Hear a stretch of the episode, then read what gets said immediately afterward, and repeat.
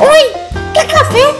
Café com Café com dungeon, seu ogro burro!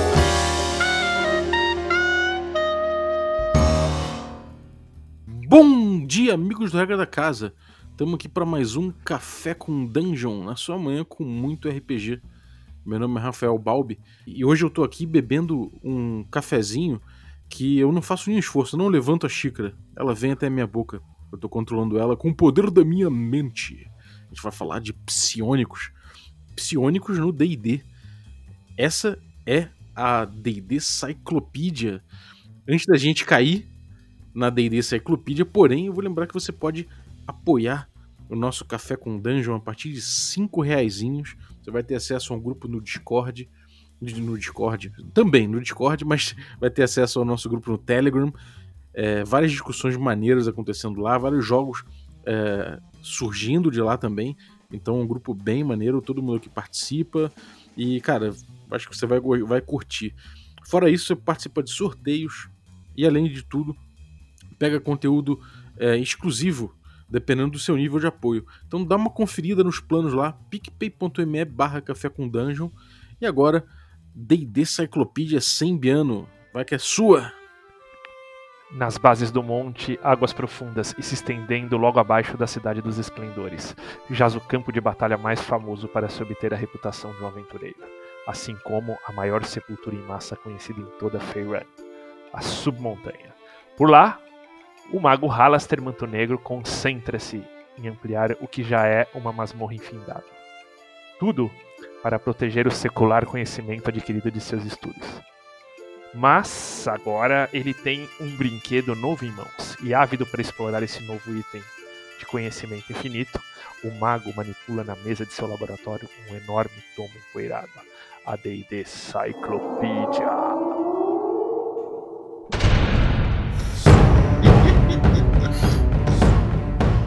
Os efeitos sobrenaturais manifestados por aqueles que detêm a capacidade de desenvolvê-los decorrentes de um estudo constante, herança ancestral, ou mesmo por conta da centelha de fé dedicada a poderosas entidades, sempre fascinaram quem jamais imaginou desenvolvê-los um dia.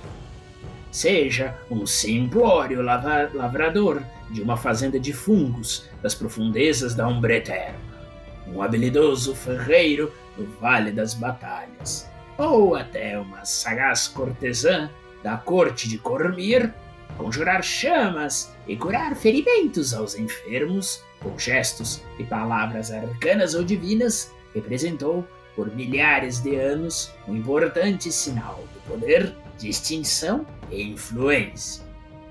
Não fosse assim, os magos vermelhos de Tei ou os sacerdotes e paladinos de Elturgard não teriam qualquer influência em seus reinos, comandando vassalos e fazendo valer a sua vontade nos locais onde são soberanos.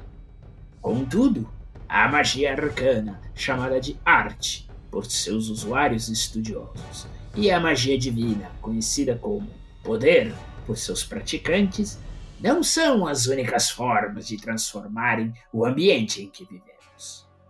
Uma outra forma de poder decorrente puramente do poder mental desenvolvida por seus usuários, também é extremamente eficaz, ainda que seja pouco conhecida por vocês, seus arrogantes.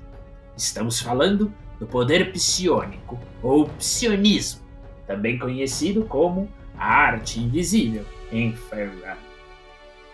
Ao contrário das matrizes arcana e divina que manipulam a trama ou a trama das sombras para criar efeitos desejados por seus conjuradores. O opcionismo não depende da trama para funcionar, utilizando o que alguns sábios acreditam ser uma matriz própria. Seus símbolos sagrados e componentes mágicos, sem símbolos sagrados e componentes mágicos, o opcionismo manifesta-se como uma vontade ou comando da mente de quem deseja ler os pensamentos de um estranho colocar sugestões em sua cabeça, ou mesmo mover objetos e seres a grandes distâncias. Em muitos aspectos, a arte invisível é bastante semelhante com a arte arcana ou poder divino, em que pese a sua preeminência nos reinos jamais ter sido relevante quanto estas outras formas de manipular poderes mágicos, mesmo se considerarmos que o psionismo não tem qualquer relação com eles, ainda que seus efeitos interajam de certa forma. Salvo exceções de alguns seres e raças como elfos negros, duergars e os terríveis aboletes e elitites, ou ainda de nações ancestrais como a antiga Jamdat e suas doze cidades da espada, a mais notória e talvez única psiocracia em Torilo, a arte invisível possui poucos adeptos, ao menos em nosso mundo. Em outros mundos do multiverso, dizem que o psionismo é muito mais presente, como naquele conhecido como Atas, castigado pela destruição causada pela magia arcana que o transformou em um deserto estéril, e sem quaisquer deuses para responder às súplicas de escravos miseráveis entregues à sua própria sorte. Ou mesmo no desenvolvido mundo de Eberron, de onde inclusive tirei um Kalashtar tempos atrás para dissecá-lo e descobrir os seus mistérios, muitos deles relacionados às suas capacidades mentais extremamente desenvolvidas. Pois bem, em tais terras, os poderes psionicos são muito mais difundidos do que em mundos como Toril, Oert, Mistara e mesmo Kryn, onde eles praticamente são inexistentes. O psionismo utiliza uma energia própria de seus indivíduos para manifestarem os seus poderes, que podem ser utilizados em parcelas e recuperados depois do descanso do corpo e da própria mente de seus usuários. Os maiores mestres da arte invisível possuem um nível de poder equiparável a arquimagos e hierofantes, sendo inimigos formidáveis e letais. Recentemente, descobri que o arquimago Drow de Maison Benhanzan, Gronf Baenri, responsável por, res, por trazer recentemente uma série de príncipes demoníacos à Umbra Eterna, passou a estudar os poderes da mente para aprimorar o seu notável e extenso repertório arcano. Talvez ele não seja tão incompetente quanto imaginei. E creio que por conta disso, em breve ele conhecerá a minha submontanha. Talvez como convidado, talvez como prisioneiro, quem sabe.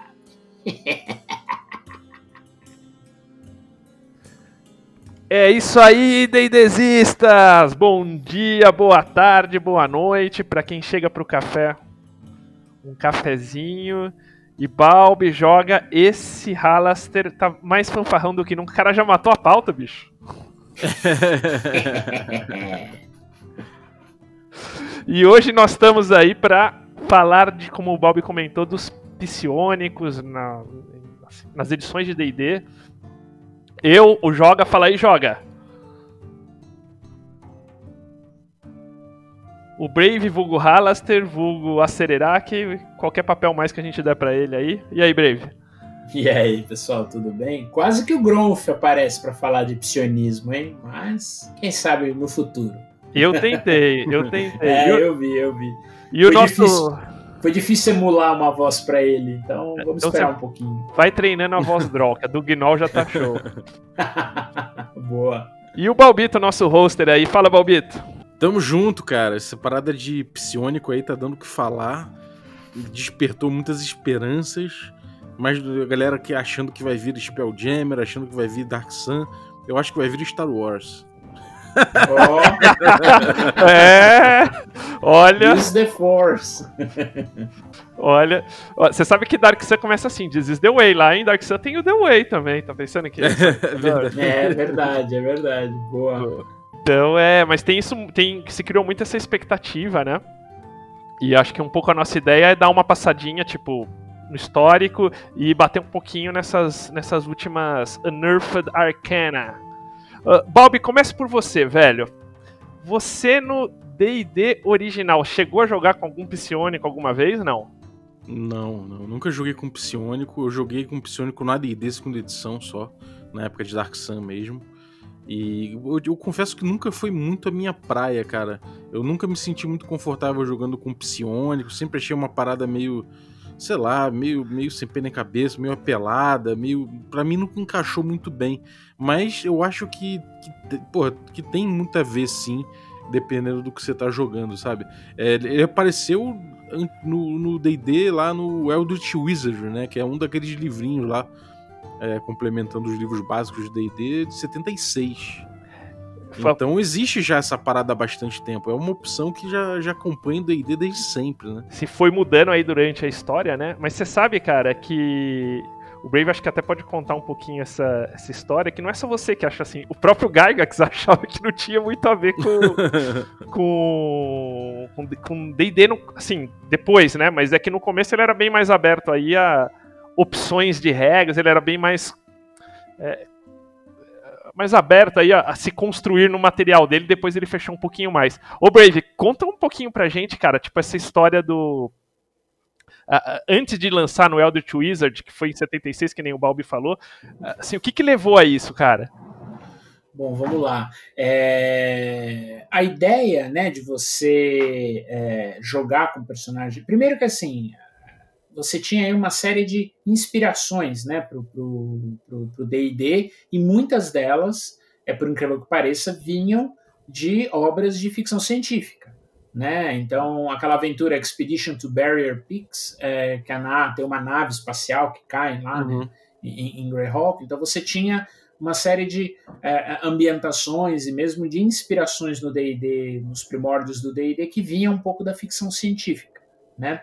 E um dos, autor, um dos autores do famoso Appendix N, né, do D&D, é um autor chamado Brian Lumley. E ele trazia a ideia de poderes mentais, de, de, de é, é, é habilidades de personagens que controlassem as coisas com o poder da mente, com o poder psionico. Uhum.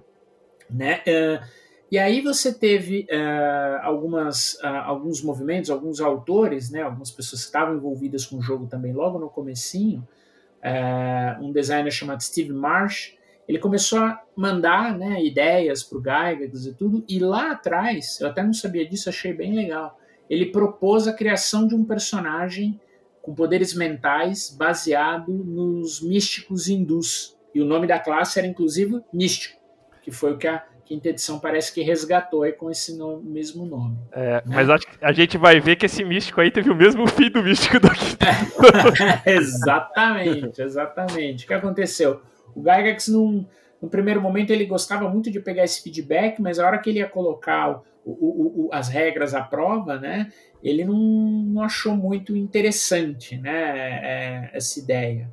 E aí o que acontece? Uh, você teve um outro designer, que é o Tim Kask, né? Que no Eldritch Wizardry é, ele cria a ideia de psionicos, mas não como classe, e sim como habilidades para você usar nas classes existentes, né?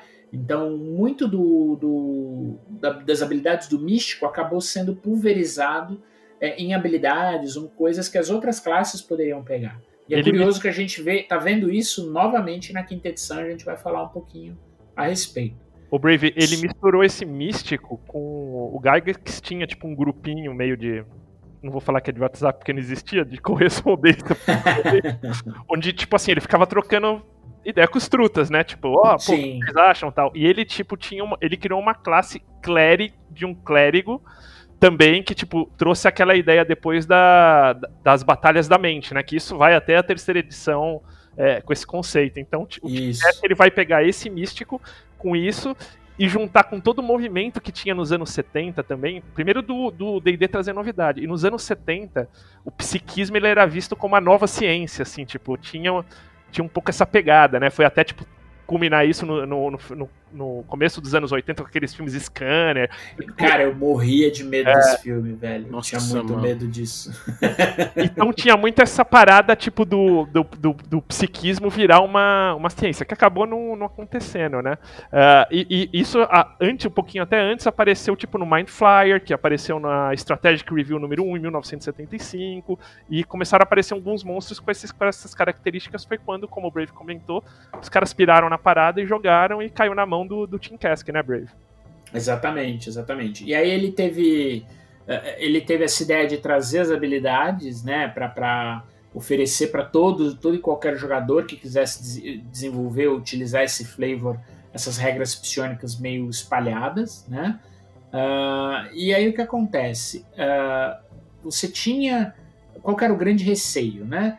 Você poderia ter essas habilidades junto com o seu personagem, e aí o pessoal começou a, a criticar ou achar que isso poderia deixar muito overpower, né? Os personagens, além das habilidades dele, terem as habilidades psionicas. Né? E aí ele fez uma, ele fez duas, duas proposições, né, de ajustes. Que a primeira foi é, tirar é, o personagem que desenvolvia essas habilidades diminuía um pouco as outras, as outras vantagens deles, por assim dizer, né? Então o fighter, o, o rogue, o clérigo, eles perderiam algumas coisas, né?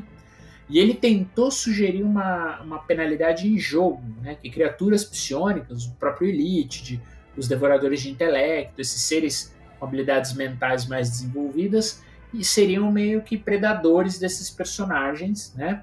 É, o que nunca acontecia na, na prática. É, né? Tanto que o Eldritch Wizard traz o Devorador de Intelecto e Isso. um monstro dos mais icônicos de D&D, que é a Topeira Psionica. É, Brain Mole.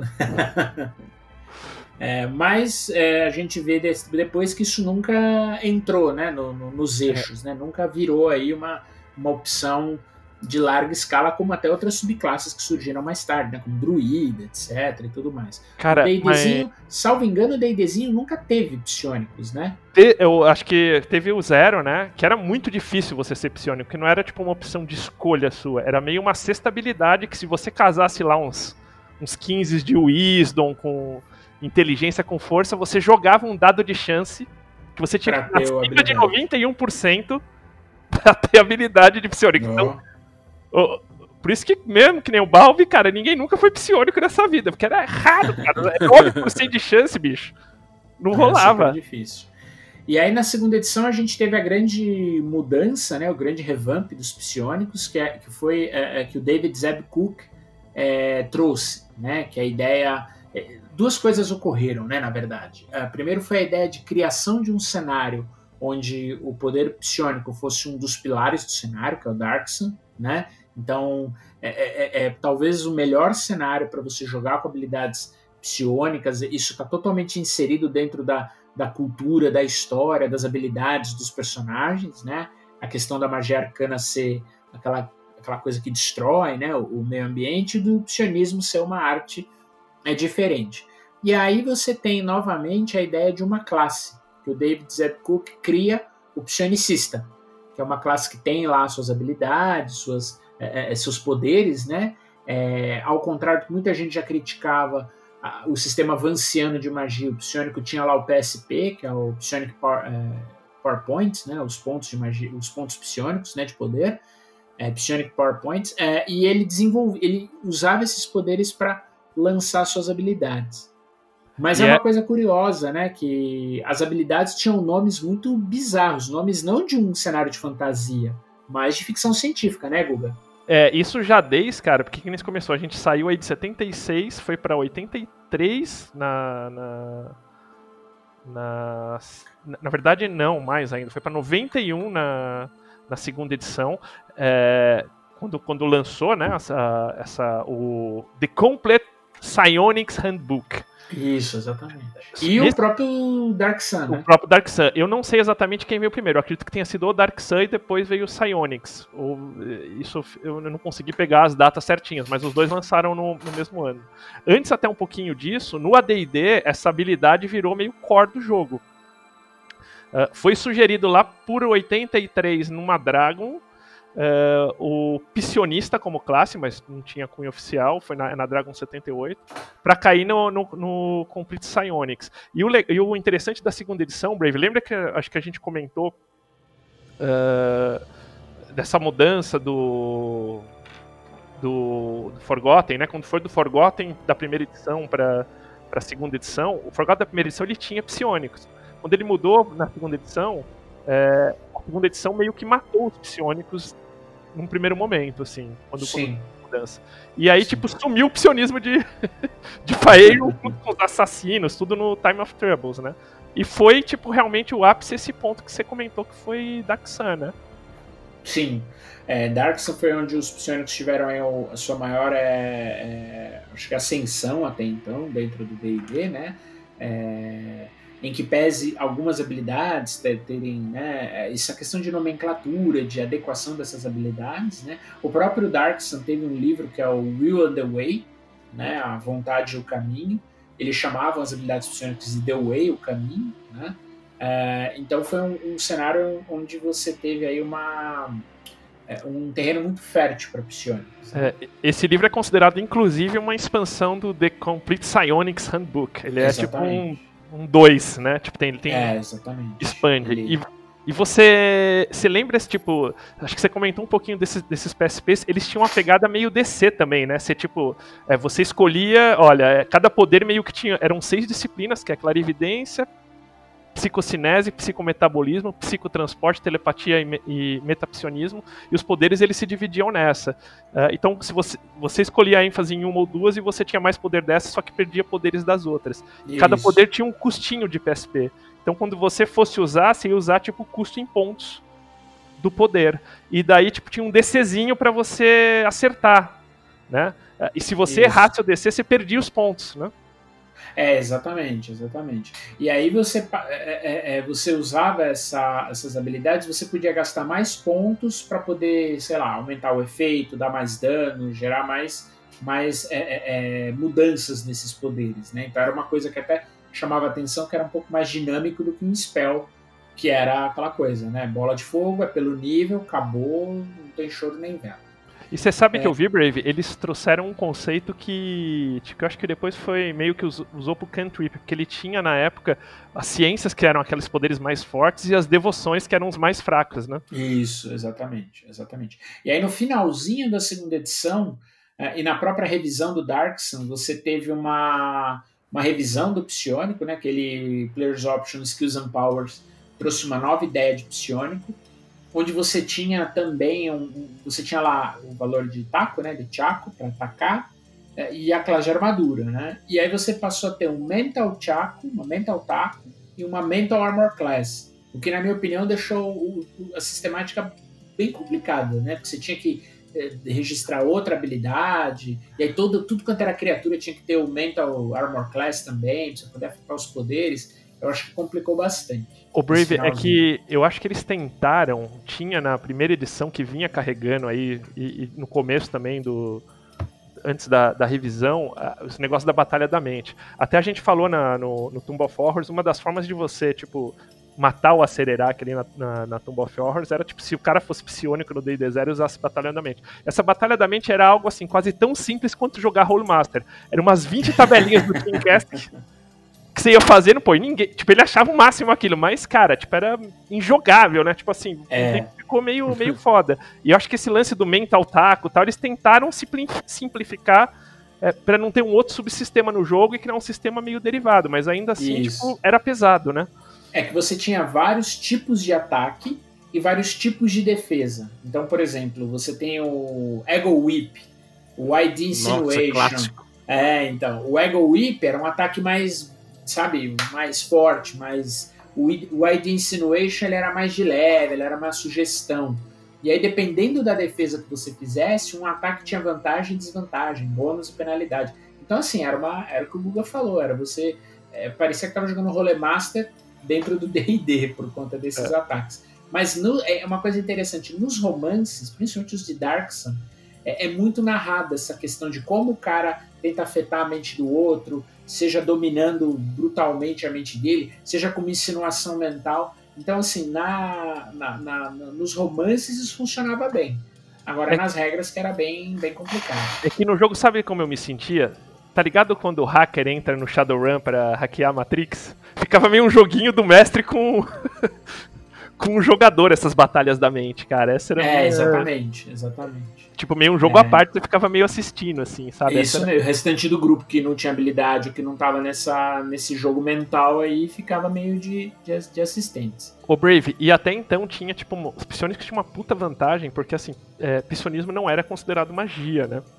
Não, eles tinham uma diferença grande, então resistência à magia não era afetada por resistência ao psionismo e por aí vai. Então, Dispel Magic, eram- essas coisas. é, exato, não funcionava. Aí a gente tem a terceira edição, né? Que os psionicos têm aí dois grandes momentos, né? Na 3.0 sai um livro que é o Complete Psionics Hand. Não.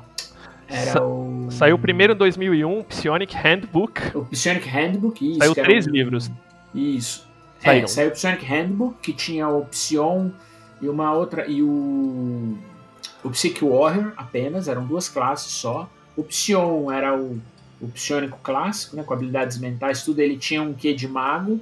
E o Psychic Warrior era meio que um, um É. guerreiro com habilidades psionicas não tão desenvolvidas. Eu né? vou te lembrar que eles tinham, acho que ainda nesse livro, Brave, eles fizeram tipo assim, eles meio que emularam, ainda no, no Psionic Handbook, eles fizeram meio como tentaram fazer agora. Tipo, cada classe tinha meio uma deriva um, um derivado Psionic. Então, que nem você falou, tinha o Psychic Warrior, o Erudite, que era tipo um mago, o Divine Mind, que era um clérigo, o Ardent, que era um monge, e, e- por aí então, vai. na, na 3.0 não, Guga. O É? que aconteceu? É, na 3.0 eram só essas duas classes, o Psion e o Psychic Warrior. Só E foi na quando eles 3.5. lançaram, é, quando eles lançaram a 3.5, aí eles lançaram o Expanded Psionics, que expandiu as raças, né? Então você tinha lá Githyanki, Githzerai, é, Duergar, e aí você tinha várias classes psionicas, né? Então você tinha, além do Psion e do Psychic Warrior, você tinha o Soul Knife, que era assim, aquela pegada mais guerreira. Você tinha o, o Wilder, que era meio que a Jean Grey, sabe? Aqueles poderes que ela estourava, gastava PowerPoint, tinha uns efeitos meio bizarros. E aí você começou assim a ter uma miríade de classes psionicas diversas. E foi nessa mesma época, mais ou menos, né, um pouquinho depois, se não me engano, que saiu o Eberron. E o Eberron, eh, junto com o, o, o Darkson, né, se a gente considerar, é o único cenário que foi concebido para ter habilidades é, psionicas, né, por conta dos Kalashtar, dos Inspired, daquelas criaturas que vêm do, do plano dos sonhos. Então ele usava bastante as, as questões de regras e tudo mais do, do, do Expanded Psionics. E no final, né, naquela série dos Completes, saiu um Complete Psionic, que aí sim, Guga, ele tinha exatamente esses, esses paradigmas do, do- das outras classes. O Divine Mind, o Ardent, ele é do Complete Psionic. Daí veio aquela enxurrada de classes de prestígio e por aí vai, né? O, o Brave, um paradigma que eu acho que, a- que muita gente esquece, mas que a terceira edição mesmo quebrou, foi igualar o psionismo à magia. Então, a- na terceira edição, você, Uhum. tipo, um Dispel Magic, ele já dava um Dispel em poderes psionicos. Existia uma regra opcional, onde, tipo, sei lá, se eu jogo um Dispel Magic, eu tinha, tipo, menos 4 no teste, mas era opcional. O core era que, tipo, era, era igual a magia. E eu, por exemplo, não tinha essa lembrança. Eu, eu achava que isso só foi acabar na quarta edição, né, Brave? É, exatamente. Você tinha a ideia, porque assim, o que e é uma coisa que é curiosa. A magia, por exemplo, um poder mental te deixa invisível, né? Então ele te traz um efeito para o mundo. E o Dispel Magic ou o Dispel Psionics, ele na verdade anula o efeito do mundo. Então não inde- independe do tipo de energia que você está usando. Senão você, em tese, se você puxar essa regra para o máximo, você teria que ter um, um um Dispel Magic arcano, um Dispel Magic divino, um Dispel Magic então, assim, a ideia foi muito bem recebida, porque, olha, se eu uso um dispel e, e- e acabo com o efeito da invisibilidade, não importa se ela é mental ou se ela é mágica, entendeu? Arcana, enfim. Então, isso ajudou bastante e fez com que os poderes psionicos eh, tivessem um pouco mais de, de, de ingresso, né? Tivessem um pouco mais de, de, de aceitação dentro do, da mitologia do D&D. E aí você tem cenários como Forgotten, por exemplo, que você tem aí toda uma série de raças que usam os poderes, os romances de Salvatore tem um grupo de elfos é, Drow que usam os poderes, né, psionicos, tem uma casa de mesopotamização. né? A classe Oblodra, isso, que ela, ela é de psionicistas, então é- é- ela é- passa a ficar muito mais inserido dentro do Forgotten. Existe esse reino que o Halaster mencionou, que é o Jandat, é um reino antigo do, de Faerun, que era uma psiocracia, entendeu? Então você passa a ter um pouco a questão dos psionicos mais inserida nos cenários. É, o, o Psionics Handbook, o Complete, ele já trazia tipo umas ideias de como fazer em cada em cada cenário e é um pouco isso, Isso. que o Halaster já falou, tipo Queen não tinha nativo, Faeron aquela coisa meio mais ou menos, Dark Sun foda, Ravenloft tinha bastante, né, Brave? É, Ravenloft, principalmente no começo, como você tinha aquele domínio dos Elitids, que era Blutespur, é, que na primeira caixa ele estava no, no, núcleo, né? Então você tinha aí uma série de habilidades e tudo. E o Ravenloft tem muito aquela pegada do, do, do, do médium, do cara com poder psíquico, mas meio mediúnico, sabe? Então você tem um pouco dessas habilidades, você tem muita questão da loucura, né? Em Ravenloft. Então é, dá, esse... você consegue usar um pouco essa parte psionica, mas mais uma pegada é, até terapêutica, Freud, meio não psionico professor Xavier, entendeu? Não, esse domínio, tipo, eu lembro que tinha o cérebro Deus, né? Que era tipo o Lord, Dark Lord lá, tipo, dessa ilha aí, uh, bem, bem dark a coisa. E tinha um que eu lembro que ele não era Lord do domínio, mas ele era o arqui-inimigo do, do Dark Lord de, de Dementileu, que era tipo um, um Brain in a Jar. É, então, pois é. Pois é. Mas tipo, sinistrão, assim, que dominava os outros. Né? É. Mega poderoso, exatamente, exatamente. É, e aí você tem a quarta edição, né, que é a, a edição que traz a, o Power Source, né, a ideia de fonte de poder e do papel do personagem, né, muito inspirado nos, nos MMOs da vida, né. Então você tinha lá o poder marcial, divino, é, arcano, aí depois surgiu o poder primal, que eu acho que até a ideia, até até então tinha sido uma ideia muito genial de separar um pouco o druida, o ranger, os personagens mais selvagens do, do próprio poder divino clássico. E aí surgiu na, no Player's Handbook 3 o Psionic Power Source. É, e aí você tinha é, é, os personagens psionicos é, com os seus papéis, né? E algumas raças, até talvez a raça mais curiosa e bizarra do D&D de todas as edições, que é o Shard Mind é, ah, era um, um cristalzinho ambulante, né? É um cristal senciente, vivo, enfim. E até a ideia da, da, da, na quarta edição existe uma mitologia muito legal dos psionicos, que é a ideia do portal que se quebra, né? É, e, e, as criaturas do, do, mundo da loucura, né, do reino distante, elas entram é, na, na, nossa realidade. Então é eles quem trazem um pouco essa questão dos poderes mentais. E esse Shard Minds são é, pedaços desse portal de cristal que ganharam ciência. Então é muito louco isso. O Brave, sabe o que eu acho curioso? Porque na quarta edição, tipo, uma classe bem tradicional de D&D, ela veio como power source obrigatório uh, o psionismo, que foi os monges. Isso, o monge, então, o monge era um striker, né, que era um agressor, é com poder psionico.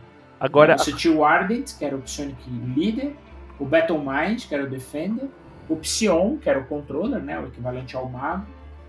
Uh, eu acho que era isso. Agora, é, são esses. A curiosidade aí tá que o monge, tipo, era o meu, tipo, você não jogava sem monge na quarta edição sem ser psionico. No AD&D, Balbi, tipo, eram duas classes que não podiam ser psionicos, os monges e os druidas. É.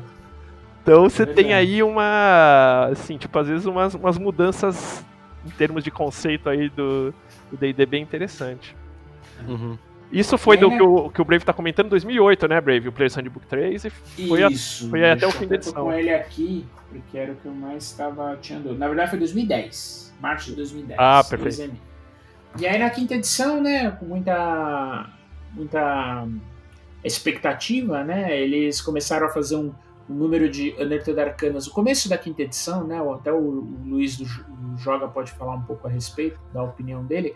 Eu acho que eles eram mais adeptos ou, ou, eles experimentavam mais, né? Acho que os primeiros Unearthed Arcana tinham regras para meu combate em massa, é, muitas coisas. E foi aí que veio novamente a ideia de uma classe psionica que é o místico, né, Luiz? O que, que você pode dizer para nós?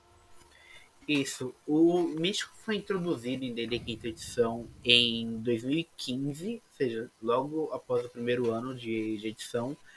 E no início ele foi lançado apenas com 10 níveis, porque ele ainda estava sendo testado. E em 2017 foi lançada a versão final dele, entre aspas, é porque ainda estava sendo testado. E embora seja tem esse ar psionico, a galera não, não gostou muito do, do conceito da classe na, na quinta edição. Para vocês terem uma ideia do quão complexo era a classe, é, as classes tradicionais de D&D, é, o máximo de páginas que eles ocupam é oito páginas, que é o clérigo e o mago. O místico sozinho ocupava 28 páginas. Caramba! Era triplo de páginas do, das classes que mais ocupam páginas do livro do jogador. Então isso já, já demonstra o quão complexo a classe era. E o pior é o místico, é, ele desempenhava vários papéis e ele desempenhava alguns papéis melhor do que classes que só desempenhavam aquele papel específico. Então, por exemplo, o, o bardo é uma, é uma classe voltada para dar suporte. Se o místico quiser criar uma build voltada para dar suporte, ele vai conseguir desempenhar um papel melhor que o bardo e ainda fazer outras coisas. Então, essa foi a principal barreira que, que o México enfrentou. Ele fazia coisas demais ao mesmo tempo e fazia melhor do que classes tradicionais. O Joga, e o engraçado é que, tipo, o Brave também pode, pode comentar disso, tipo, os Psionics eles vêm com essa peste de ser overpower, né? Quebra sistema desde a, da, do D&D original até a, É verdade. até a quinta edição, né? Isso. É verdade. O, o- eu tenho um amigo, nessa época a gente começou a jogar Darkson, né? Com regras de quinta edição, adaptada, tudo. E eu falei, falei, pô, quero jogar de místico, etc. Montei lá um personagem e assim, era, era, era um personagem que trazia muito desequilíbrio pro jogo, exatamente nessa pegada do que o Uhum. Luiz está falando. Você tinha personagens que brilhavam nas suas habilidades, só que ele às vezes ofuscava esses personagens. E não era tudo que ele faria. Então, assim, ele cumpria a função do bardo, às vezes ele dava mais suporte que um, que um clérigo, um ranger, entendeu? E aí o negócio ficava meio. Beleza, o que, que eu faço aqui então? Sou coadjuvante, né? O, o Joga, nesse meio tempo que começou o, o Mike Mears a fazer, tipo, o, coisa de, psionico naquele quadrinho que ele tinha lá, Isso, ele tentou remodelar o, o Místico em 2018, no programa que ele tinha no canal da Wizards, o Mike Mills Headphone Hour. E ele começou a criar um esboço do que ele queria pro, pro Místico. Mas quando o Mike Mills meio que saiu de, de cena na, na, na parte de desenvolvimento na, na Wizards, esse projeto acabou sendo abandonado. E na, na última Noiva de Arcana, que foi lançada na semana passada, é, já deram o veredito final, não teremos mais místico na, na quinta edição. O que não quer dizer que Dark Sun e outros cenários que têm o, o psionismo envolvidos no, é, em cena, no, no cenário, sejam descartados. É, ele, o próprio Mike Mill já estava criando alguns arquétipos voltados para psionicos, e essa Nufa de Arcana também apresentou algumas novas opções. mas nesse meio dessa, disso aí teve uma Nerd da Arcana bem polêmica aí de, de psionicos, né? Isso, na verdade, é, já já já haviam lançado algumas zonas de arcana e até material é, oficial voltado pro psionico. O o grande antigo, que é uma opção de, de bruxo, um, um arquétipo de bruxo do livro do jogador, ele já tem o, o tema psionico envolvido nele. É, ele tem telepatia, pode controlar a mente, esse tipo de coisa. Então, o psionismo não é algo novo, exatamente na, na quinta edição. O próprio livro dos monstros já faz essa menção aos psionicos no, na forma de conjurar magia. Ele diz que os psionicos, é, eles conjuram da mesma forma que os conjuradores, mas eles não usam componentes mágicos na maioria das vezes. Ah, tranquilo. E- Mas, mas que eu te comento, teve aquela nerd de que eles colocaram meio, tipo, como subclasse do mago, não foi? Isso, isso. É, foi em novembro de 2019. Eles lançaram três arquétipos: um para guerreiro, um para ladino e um para um mago. E eles é, desenvolveram um novo- uma nova tradição arcana chamada Psionic, uma tradição psionica. E aparentemente a galera não gostou muito e eles descartaram esse, esse- boa parte desse material, inclusive este, este arquétipo. Onde a gente chega nessa última que você já tem traduzidinha aí no blog Joga D20 e que, cara, eu curti bem, viu? Você sabe que eu tinha achado meia boca, daí eu fui ler mais, pesquisar o histórico, lembrar minha, minha memória. Cara, tá, tá bem origem de D&D a parada, né? Isso. É, eles deram uma atenção especial no começo do documento para falar como era ah, o psionico nas edições anteriores de D&D e como era proposta até então na quinta edição. E algo que eles quiseram fazer é atrelar todos o- os novos arquétipos psionicos em uma única mecânica. É, então, a decisão que eles tomaram é usar um dado psionico, um dado de aptidão psionica. E ele funciona basicamente da, da mesma forma que, por exemplo, o, as manobras de, de guerreiro. Você vai usar uma habilidade psionica, você usa um dado. Tem algumas interações especiais que a gente vai falar daqui a pouco, mas a grosso modo é isso. Tem o, o seu Q psionico, tem telepatia, esse tipo de coisa. E tem também essas habilidades especiais, essas habilidades especiais psionicas. É, eles, eles criaram, na, do, o, na verdade, o do Sorcerer nem subclasse é. Desde o princípio você já pega o, o, pacto, o pacto, não, a origem, né? De psionico, e aí é um psionico full, né? Isso, é porque na verdade o feiticeiro ele tem é, a tradição. Tradição não. É a origem feiticeira desde o primeiro nível. Todos os feiticeiros. Então já fica disponível para ele no primeiro nível também. E sim, é um, é um psionico raiz, digamos assim. Algo que eles mencionam também é que eles adotaram a, as metodologias da primeira edição ao criar esses, esses arquétipos psionicos.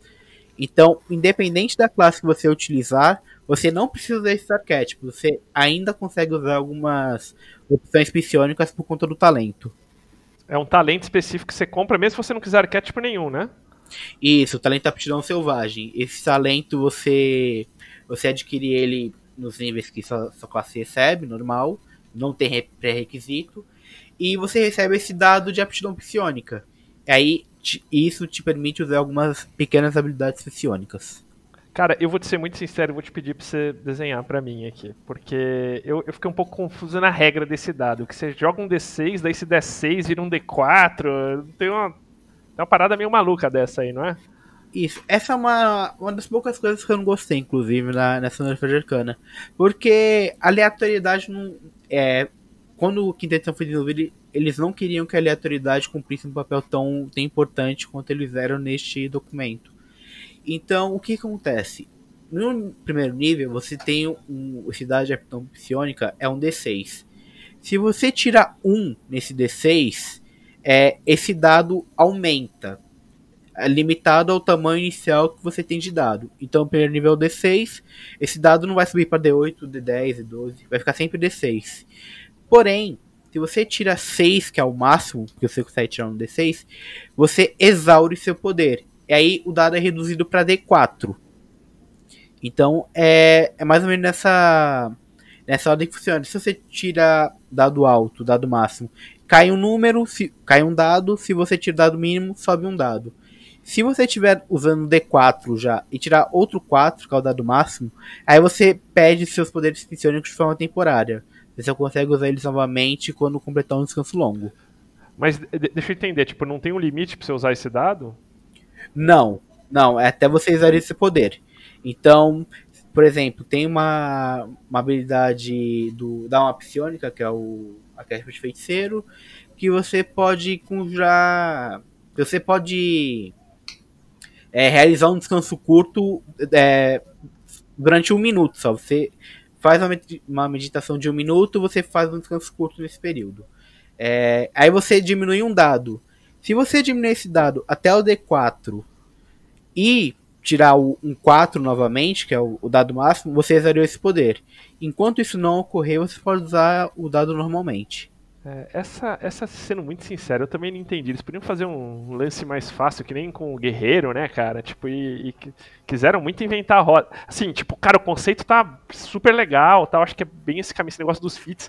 E, você vai, tipo, comprando também uns fits que vão melhorar. Então você pega um fit, daí tem um outro fit que depende desse fit, você pode, tipo, ir elencando fits aí conforme você vai subindo de nível. Achei bem legal. E fora isso, ainda pegar os, as subclasses, né?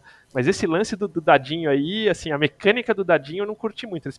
eu acho que eles, isso cai, isso acho que tende a alguma simplificação, você não acha?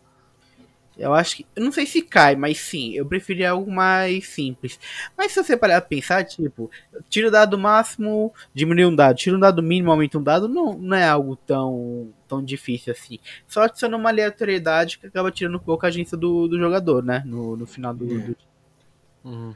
É, até um, um, ponto curioso, né? E falando aí de outras alternativas dentro do, do, do da, da, matriz D20, né? E aí eu sei que eu vou tomar pedrada do, do, e, e a, a cornetada do Sembi, mas vamos lá, para a gente até entender e ver o que outros sistemas que usavam essa matriz do D&D fizeram, né? O Pathfinder na primeira edição ele criou a ideia de feitiços é, psíquicos, né? Psychic Magic, e eles têm a, classes, né? E aí pega muito essa questão mais do oculto, né? Então tem o ocultista, o médium, o cineticista, o espiritualista, que tem essas magias é, mentais, né? Psíquicas, é, mas que casa, na verdade, nada mais é do que uma, um sistema é, equivalente ao, ao arcano, né? Então é mais até do que a terceira edição do D&D, essas, é, essas, esse, esse conjunto de classes e, e, regras e poderes, né? Que são feitiços no final do dia, eles se casam muito mais com, com o D&D. Eu acho que essa é a grande é, é, o, é, o, é a grande batalha, né? Tem gente que defende muito que não adianta eu ter simplesmente um mago diferente chamá-lo de psionico, né? A ideia é que eu tenha é, habilidades, uma própria, um próprio gerenciamento de habilidades um pouco diferente. E há quem diga que, meu, isso não tem nada a ver com fantasia medieval, é, é não adianta, não, é para a ideia manter as classes mesmo, não é reinventar a roda, né? O que, é, que vocês eu, pensam a respeito disso? A minha visão desse Unearthed Arcana é que eles meio que tentaram agregar a gregos e troianos, porque eles também jogam mais magias aí de normais, né? É, tem essas, essas subclasses. Acho que eles fugiram de apresentar a subclasse de mago agora, porque tomaram muita pedrada na, na, na anterior, mas acho que ela, ela vem, né? É isso que eu ia falar, mas você acha que ela volta? Acho que volta porque, tipo assim, o, o Sorcerer já, tipo, acalmou bem a galera. E acho que essa, esse lance dos feats também, e daí você vai, vai, apresentar uma opção que vai se jogar ou não. Mas só pelo fato deles já terem aumentado as magias de, de outras classes, magias com que psionic, você não precisa de feat nenhum é, para pegar, sei, eu acho que, que volta. Eu ainda defendo que, tipo, como o Joga falou, eu prefiro a coisa muito mais simples. Tipo, usa duas, três vezes por. Antes de um discurso uh, um descanso curto, você vai ficar jogando vira dado um, vira dado dois, eu mesmo não, é. não, não, sou muito fã. o que, que, você acha, Joga? Assim, eu sou contra esse uso do dado porque vai contra a, o que a edição prega, que é simplicidade. Mas se fosse outro sistema, para mim seria ok usar esse tipo de dado. Mas não é o que a quinta edição prega. E quando eu preferia, por exemplo, Psypoints. O tradicional funciona, funcionou nas quatro edições anteriores, funcionaria agora normalmente. É, eu optaria por usar esse sistema mais simples. O jogador ele não vai ter tanto drawback assim, ele, ele, ele vai saber como utilizar, enfim, e tá ciente das consequências, não é algo aleatório. E apesar que eles não disponibilizaram muitas magias também nessa, nesse documento, não, não só três. E removeram outros, outras seis magias que haviam disponibilizado. Hum. Eu acho que é, é um, foi uma decisão legal apresentar arquétipos psionicos, mas eu achei uma decisão muito preguiçosa ter descartado o místico. É, com um pouquinho mais de empenho, eles conseguiram ter arrumado a, a classe. É, talvez dando conjuração para para classe, porque o, o místico no no, no esqueleto final ele não, ele não conjurava magia, embora ele tivesse algum, algumas disciplinas que permitiam ele conjurar magia. É, eu acho que ele precisava só de, de refinamento, não precisava de algo drástico, é, ter descartado a conta assim. É, eu acho você, que. Você, Balbi, o que, que, você acha? Concordo com o Joga, cara. Concordo com o Joga. Acho que foi. Acho, acho que tinha que ter, ter rolado o. o... Psypoints. É, é. Acho que e a classe, né? É, e a classe, principalmente. Eu gosto, cara, da classe. Eu acho que é. Não sei. Na terceira edição, que foi a edição que eu mais joguei com psionicos, até mestrando um pouquinho de, de, de homebrew de Dark Sun, e jogando bastante em Eberron. Eberron tem. Se você pega o foco psionico dos, dos Kalashtar com os, os Inspired, é, cara, dá para fazer muita coisa legal. Tinha até uma jogadora na minha mesa que jogava de psionico, então teve muito pano para manga. E o sistema funcionava, é uma coisa que é curiosa mas talvez, acho que na terceira, a quarta eu joguei pouco, eu não posso dizer, mas na terceira foi o sistema onde talvez casou melhor. Psionico com, com, com arcano, com divino e tudo mais. O Brave, eu diria que na terceira, depois que eles quebraram essa parte, que foi acho que na, na revisão do, do, do complete desse negócio isso. de batalha da mente, porque isso era isso. um saco. Né? Então ali, ali daí foi mais fácil o Psypoint, que é um subsistema é, no fim, tipo, eu, eu não veria problema nenhum de ter um Psy Points, porque é um, é um subsistema bem simples, que seria Uhum. como esses subsistemas aí do, do Battle Master, tipo, de uma forma diferente. Claro, exato, exatamente. Modular, né? Modular, É, né? Tipo, não é também um. É que eu acho que eles querem manter essa questão do, do dado. Acho até legal também se vier assim. Não, não tô- acho que o conceito tá muito bem feito. É, é, e eu acho, Joga, não sei, não sei o que te pareceu. A gente até criticou em outras Energy da Arcana meio copy-paste pras classes. E dessa vez, apesar deles terem feito, tipo, o Soul Knife, que é a versão do. Do Rogue, né? O Psychic Warrior, o Sorcerer. Cara, cada subclasse, assim, tem uma característica muito própria, muito legal, assim. Não foi aquele copy-paste puro. Não sei se você achou isso também, né? Hum, Eu achei um pouco só nas questões das habilidades psionicas. Eu acho elas muito iguais. Tinha mais campo pra explorar, eu acho. Porque eles tratam basicamente de telepatia, é, empurrar inimigo e é basicamente isso. Eu acho que telecinésia também. Tinha mais campos pra explorar no, no, que, se, no que tange a. Enfim, é o tema psíquico. Agora, ó, exemplo, você acha que, tipo, por, é, eu sou um guerreiro, eu. é, compensa eu abrir mão de um champion pra pegar um Psychic Warrior? Ou... Isso eu fiquei meio na dúvida, assim. Um champion, acho que qualquer coisa vale a pena na. Ah, eu curto champion. Champion A é minha show. quero fazer uma build de crítico, né? Mas, enfim. Mas sim, eu acho que, que é super válido você abrir mão do, de um Ou de um arquétipo Battle Master, que seja. sim, pra pegar esse arquétipo de guerreiro. Ainda mais porque o guerreiro tem bastante ASI, né? Que é Ability Score Improvement. Ele pode pegar esses talentos psionicos bem rápidos. Enfim. Uhum. Então acho que é vale o. Psy Knight, né? O Psy Knight. É, né? O Isso. Rogue, cara, eu achei que também. ah, o Rogue eu fiquei meio na dúvida se compensaria, sei lá, deixar um Shossbuckler pra pegar um. O Shossbuckler é meio fora. Mas não me pareceu uma subclasse muito. conceitualmente muito legal em, em poderes. Não sei. O Soul Knife. Eu acho que os três arquétipos estão, estão ok. O, o Soul Knife tinha sido lançado bem. É, tava com os números bem, bem pesados, eles deram uma ajustada neles. Eu achei que, que ficou legal, sim. Equilibrou. Equilibrou. Beleza. É isso Agora, aí. sobre esse negócio de, do tema, sabe? Do tema psiônico, muita gente fala, ah, não combina com fantasia medieval, não sei, não sei o que lá. Cara, o o D&D ele tem um talento pro Gonzo desgraçado e, e dentro das coisas Gonzo que o D&D tem, tem desde sempre, psiônico não é nada. É verdade. Você sabe por que, que o Gygax ele, ele implicava com o psiônico? Porque, tipo, os nomes dos poderes. é, E acho que até faz, fazia sentido na lógica. Porque ele curtia psiônico. Tem um- uma série de livros, depois eu até dou uma referência aqui no final, é, do, a- do Appendix N de psiônicos. Uma série que, tipo, que até mostram bastante. Assim, de- da onde se tirou a ideia do, do psiônicos do, do Eldritch Wizard. É, Uhum. Mas o que ele não curtia é que tinha uns nomes meio tipo assim psicometabolismo. Pô, tipo, você vai falar na idade média de metabolismo, o negócio é, uma É. coisa Rearranjo, rearranjo ego. molecular. molecular. Ego não sei o quê. É, É. então. Então, tipo, ele fala, cara, tipo, isso é a ciência que foi muito pra frente e tal, mas eu acho que é meio, né? Cara, eu é uma plenamente coisa- ele. É, é uma coisa que dá pra mudar também, né, cara? Eu não precisavam ter colocado esse nome também, né? É, rearranjo molecular você pode chamar de shape change. Acabou. Acabou. Mas eu, eu, sou, Sim. eu sou contigo. Eu acho que psionismo funciona mais em uns cenários do que em outros. Então, por exemplo, tipo Dragonlance, não vejo muito espaço. Por Ravenloft acho super legal. Forgotten acho que tem seu espaço sim hoje.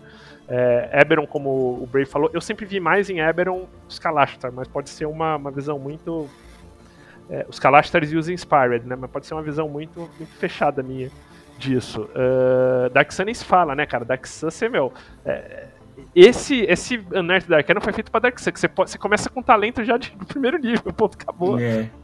Vai Não, embora. eu acho né? até que Darkson sem psiônico ele fica meio manco, né? Porque Nossa. você vai jogar de, de arcano, enfim, vai jogar só de. Ou se é preservador ou se é profanador. Não tem clérigo, né? O clérigo, é, na verdade, é o templário, que na segunda edição era uma classe de, de priest, né? De, de sacerdote, dos reis dos é, Sorcerer Kings. E na quarta edição, e aí eu achei, puta, super acertado a ideia do Templário ser uma espécie de bruxo, né? Ele faz o pacto com o Sorcerer King É. e recebe os poderes dele. Eu acho que fica muito mais a cara do, de um Templário de Darkson. Agora, Uhum. meu, não tem psiônico, eu acho que o jogo fica man- o cenário fica manco. É, acho que isso que você falou foi bem interessante, porque na terceira chegou a sair coisa de Dark Sun, saiu numa Dragon, um Player's Handbook de Dark Sun, e eles ainda eu não vi. tinham essa questão do de ser de ser tipo domínio, né? Ou seja, o É. Sorcery King te dava um domínio, mas na verdade tá muito, tem muito mais cara de um pacto mesmo, que nem você falou. Exato, muito melhor. Aliás, eu vou te falar que a ideia do. do, do- a, a sistemática do Warlock, para muita coisa, eu acho que entrou para ficar para sempre pro DD, entendeu? Do, o próprio Shair, do, do, do, Alcadim, que recebe os magias dos gênios e tudo. Eu acho que essa, matema essa temática, em termos de regra, casa muito. E é o que o Luiz falou: se você fizer um ajuste ou outro fino, você consegue mudar tipo a fonte de poder, mudar a inspiração. Cara, você tem uma classe nova aí esperando para ser aprimorado, entendeu? Agora, c- você quer ver que é engraçado? Tipo, que, pô, Psionicos, como o Bob falou, vem desde lá de trás, né? Mas, cara, cê- eu parei pra pensar em, em NPCs famosos de D&D de Psionicos, você, você dá uma sofrida aí pra lembrar, né? Você você lembra uns 10 de Dark Sun e é isso aí. Não sei se Esse- vocês... É, tem os Drows, né, da, da- de Forgotten, que é essa casa Drow e tudo mais. Você, você citou o Gronf, né? Do, no- O Gronf, Valor, recentemente, né? É, então, o que, que aconteceu né, nos romances recentes? É, o Gronf começa a estudar artes mentais com um dos, dos descendentes dessa casa é, de Drows, e aí ele quer combi- a ideia dele é exatamente essa, combinar uma coisa com a outra. E você tem... Quem ensina pra ele é o Kimuriel, da, que é tipo o Isso, sobrevivente da classe... Da, da casa Obladra. Blodra. O Blodra. E Dark Sun você tem o Rajat, que é tipo, é o Sim, Dark Sun tem o Aegis, tem o Rajat. alguns Sorcerer. Kings, né? O É, Sora, todos, Sora, né? Todos eles têm. Sora que tem uma trilogia muito legal, é, que chama até, peguei aqui, é o Tribe of One, eu sempre me... que é bem Ah, interessante legal. Então é... E na, em Eberron, o, o Kit Baker gosta muito, né? Então ele coloca uns calastros, algumas coisas, tem as habilidades aí mentais. Bom, os próprios do pessoal do Dreaming Dark, né? Tipo, esses, Isso, esses bichões aí, todos eles ataque psionica, né? Os core e tudo mais. E falando em Dark Sun, o documento faz bastante referência a Dark Sun. Cita os Sorcery Kings, falam que os Fakadalmas são é, contratados pelos, pelos Sorcery Kings para fazer alguns trabalhos é, mais exóticos. Fala de Atas, fala também dos Githyanks e dos Githzerais. É, tem bastante referência a outros planos, a Dark Sun. Sembi, algum recadinho? Ou alguma consideração final sobre psionicos? Tenho sim, cara. É, recadinhos, pô, tipo, acompanha a gente no Perdidos no Play de terça-feira, é, jogando Dragonlance. Eu tô jogando também na mesa de rola de quinta, quinta sim, quinta não, que nem o Dragonlance, terça sim, terça não. Quinta a gente joga lá no canal do Gruntar, no Twitch. É, e de psionicos, cara, eu, eu diria, tipo, vejam os romances do Appendix Zenic, André Norton, que vê- a série Witchworld, a Catherine Kurtz, que é a série do The Rhine, e o Hero's Journey também. E se você quiser ver alguns legais de de de D&D mesmo, o Prism Paint tá legal, o Archmage e essa Tribe of One, acho que são os que dão uma boa base aí, essas trilogias para psionicos. Isso aí, pessoal. GG, algum recadinho? Tamo tranquilo. Tamo acabando a, a, a, a- essa primeira temporada do Dragonlance lá no Perdidos no Play. Tá, tá bem legal essa última história. Ah, fico muito- fiquei muito feliz, cara. Ótima história aí, o pessoal ficou super empolgado. É um momento aí crucial e vamos lá. Tamo, daqui a pouco a gente chega aí nos finalmente. O Bob, ele fez a galera chorar, velho. Foi da hora. e. Bom, joga, algum recadinho? Não, não, sem recadinho, a gente tá reformulando o site, enfim. Estamos um pouco parados no momento, então nada pra falar. Conseguiu resolver as tretas do computador, cara? Consegui, consegui. Eu sempre tá falando de Shadowrun mais cedo, eu peguei aquele. aquela fraqueza que, enfim, você não sabe mais mexer com tecnologia, eu tava afetado por isso. passada. Agora tá tudo certo. Tamo junto. Boa. Então é isso, galera. Fechamos aqui mais uma D&D Cyclopedia com essa bomba aí do, do Nerf do Psionics e do, e de tudo mais. Então, é isso aí. E lembrando, picpay.me barra café com dungeon, você pode se tornar um assinante do Café com Dungeon. É, assim você ajuda a gente a voltar a ter cinco episódios por semana e até mais. E além disso, você concorre a, a você tem sorteios aí para concorrer a, a livros, a dados e coisas maneiras de RPG dos nossos parceiros. E também você tem um acesso a um grupo exclusivo de Telegram, onde a galera troca muita ideia, debate bastante, porque recebe conteúdo exclusivo e, e inclusive marca sessões de jogo muito que tem, tem dado muito certo, tem sido muito legais. Então pinta aí picpay.me barra café com dungeon e considere ser um apoiador a partir de 5 reais. É isso aí. É, queria queria aqui agradecer a galera que que ajuda a gente, né, com, com os nossos assinantes já, que já ajudam a gente com uma, com uma quantia, né, a partir de 5 reais. É, a galera do Café Expresso, a galera do Café com Creme e também os nossos Café Gourmet, o Ricardo Mate, o Adriel Lucas, o Erasmo Barros, o Pedro Cocola, a equipe Role Players do COB e o Denis Lima, muito obrigado, galera. Valeu pelo apoio aí. E tamo junto. Então, um abraço. E vamos lá, Sembi. Fala uma música aí pra gente botar. Uma música, cara. Eu... Você sempre, pô, você tem que dar umas dicas antes. É muita agência. Eu não tô acostumado com tanta agência, eu sou da marmelada, mano. Deixa... Cara, música. Uh, eu vou de. Posso sugerir? Vai, só sugere você. Cara, tem uma música do Blind Guardian que tem muito cara de, de, de Eberron do domínio dos Inspireds. Então, Balbi, se quiser procurar e se achar legal, Otherlands Blind Guardian. Valeu, pessoal. Tchau, tchau. Falou!